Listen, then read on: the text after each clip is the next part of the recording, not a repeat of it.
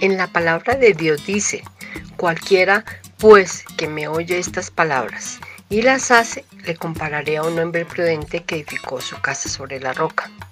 Recuerda que lo que escucho puede ser para edificar o destruir. No olvides seguirnos en nuestras redes sociales como Iglesia Querid y acompañarnos en nuestros en vivos todos los domingos a las 9 de la mañana y martes a las 7 y 30 de la noche. Dios te bendiga hoy y siempre. Dios continúe bendiciendo a cada uno de mis hermanos y amigos en esta mañana, en esta mitad de semana donde Dios es justo, Él es bueno y para siempre su misericordia con cada uno de los que confiamos en Él.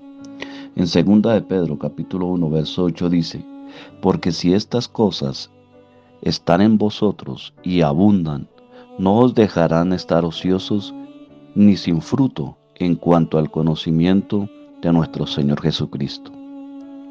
Hoy en día muchos proclaman ser piadosos, es decir, creyentes de Jesucristo, pero la manifestación de sus hechos, de sus obras, contradicen lo que dicen. Ignorando por completo lo que Dios nos dice a través de la Escritura, que Él nos llamó por su gloria y excelencia, y su gloria y excelencia que nos llama a Él. Esa gloria y esa excelencia es la que nos hace el llamado a su reino. Esto significa que las promesas que Dios hace a sus hijos nacidos de nuevo por medio de la fe en Jesucristo están basadas en su gloria y, excelencia. Por lo tanto, son perfectamente confiables porque Dios comprometió su gloria. Y miramos algo lo que dice el salmista en capítulo 138, verso 2. Nos recuerda que Dios honra su palabra.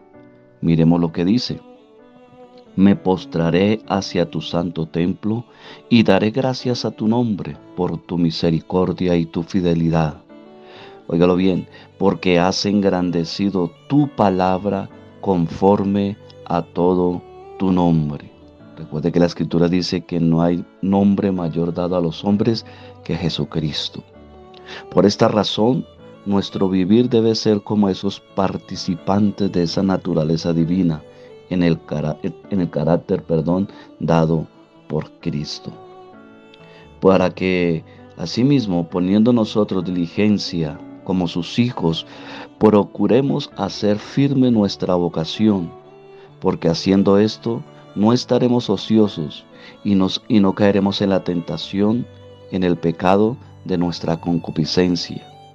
Y esta es la razón por que debemos añadir a nuestra fe a esa fe que es la confianza que hemos depositado en Cristo y debemos añadir virtud.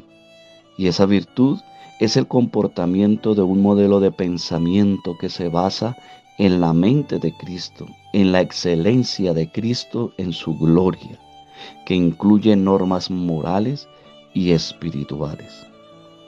Por eso hoy, hoy día, Dios quiere que cada uno de sus hijos tengamos una vida cristiana completa en todo sentido, espíritu, alma y cuerpo.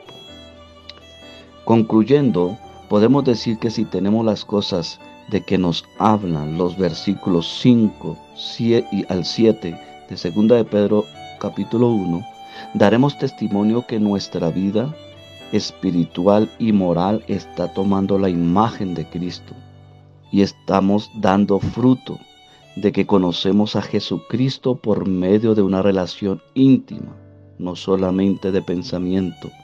Y tendremos esa relación íntima con Él, ya que nos libertó del dominio del pecado por medio de su redención. Y es Él el que hace que nosotros hagamos nuestra vocación con firmeza para manifestar su gloria y excelencia. Por eso, Hoy titulamos esta reflexión como manifiesto. Bendiciones.